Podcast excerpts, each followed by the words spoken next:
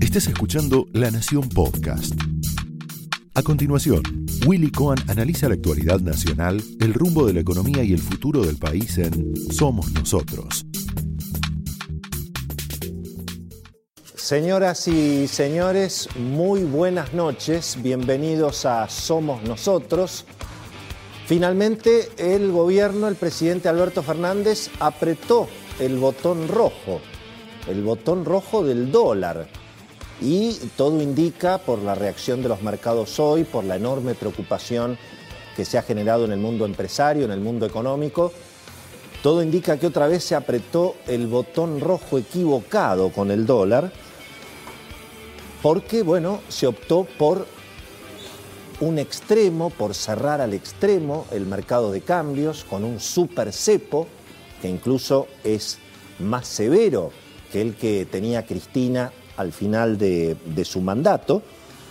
y en lugar de aprovechar un hecho muy, muy favorable que había sido el cierre exitoso del canje de la deuda, en lugar de aprovechar el buen clima que eso había generado, la decisión también de sentarse con el Fondo Monetario Internacional, de prometer un presupuesto con una reducción significativa, nadie sabe cómo, pero con una reducción significativa del déficit fiscal, en lugar de aprovechar todo eso, se camina realmente en el, en el sentido contrario. Um, se encarece, por supuesto, el dólar ahorro, el dólar para turismo, el dólar para consumos con tarjeta de crédito, consumos de bienes y servicios en dólares. Um, pero lo peor de todo es que se interviene en el mercado y se les impide a las empresas pagar las deudas que tienen en dólares e incluso se las prácticamente obliga a muchas de ellas a tener que defoltear los compromisos financieros que tienen con el exterior, lo cual por supuesto va a terminar generando lógicamente un quiebre otra vez en el crédito para la Argentina. Hoy los mercados, por supuesto, con mucha confusión, hay que esperar que se estabilicen eh, lógicamente los precios, hoy no hubo volumen, por lo cual los precios que se vieron de acciones de bonos argentinos y también del dólar blue,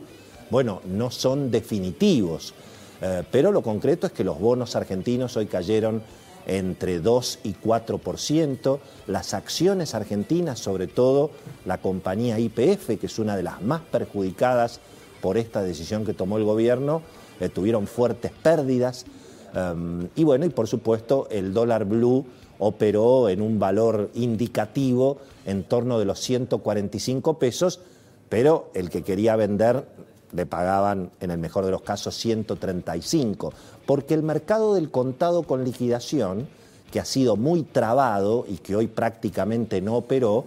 se mantuvo bastante estable. De hecho, fíjense que el dólar bolsa hoy operó en un precio indicativo de 126, 128 pesos, y dicen los que saben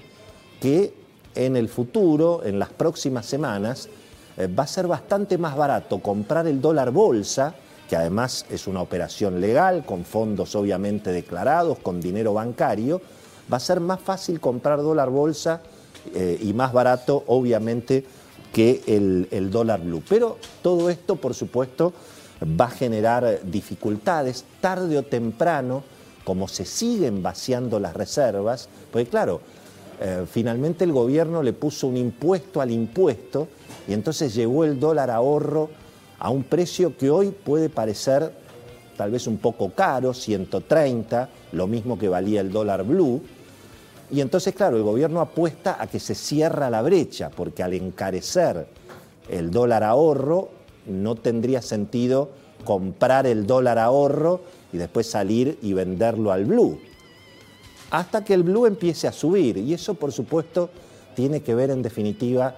con el problema de fondo que tiene la Argentina, que es el déficit fiscal y la permanente emisión de pesos sin respaldo. Un déficit fiscal que en alguna medida el ministro Guzmán había prometido controlar para el año que viene,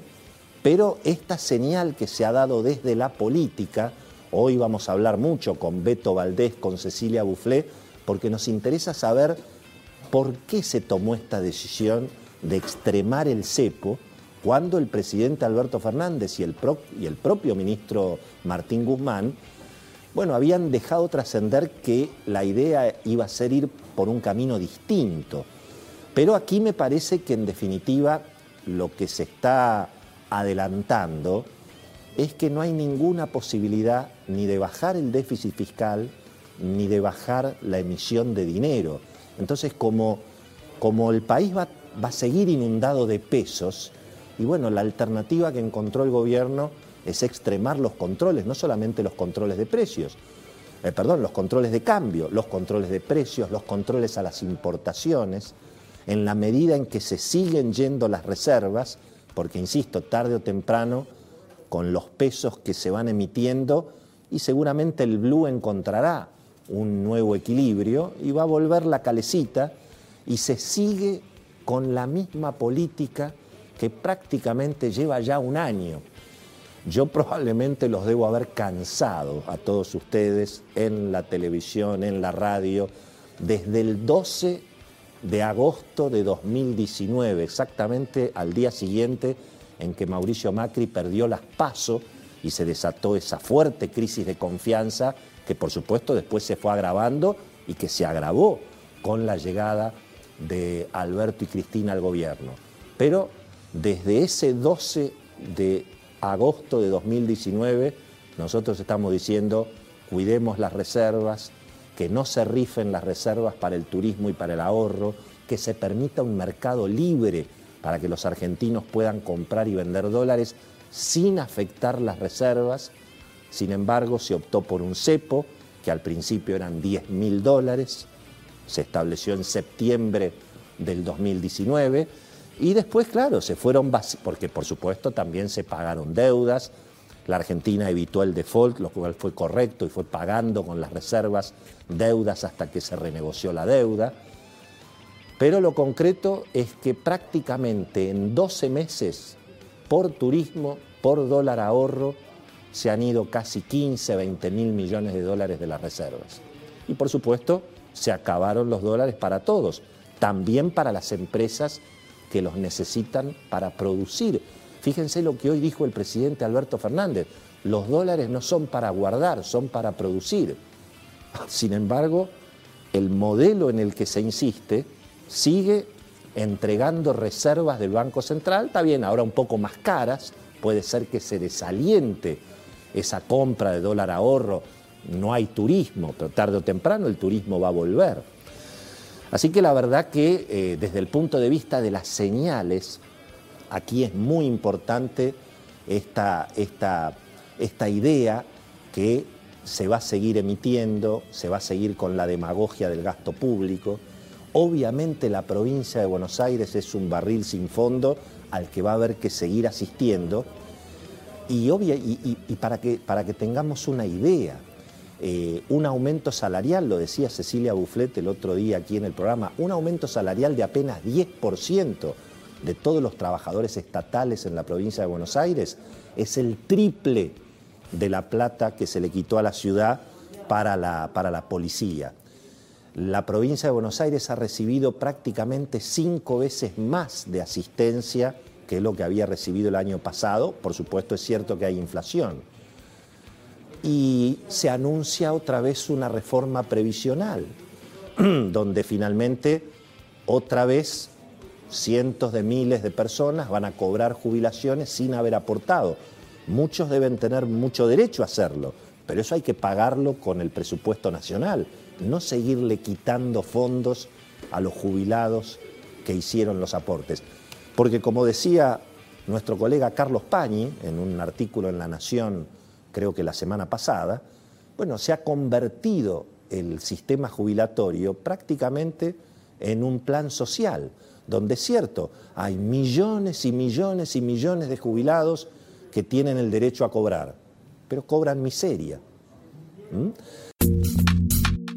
Esto fue Somos Nosotros, un podcast exclusivo de La Nación.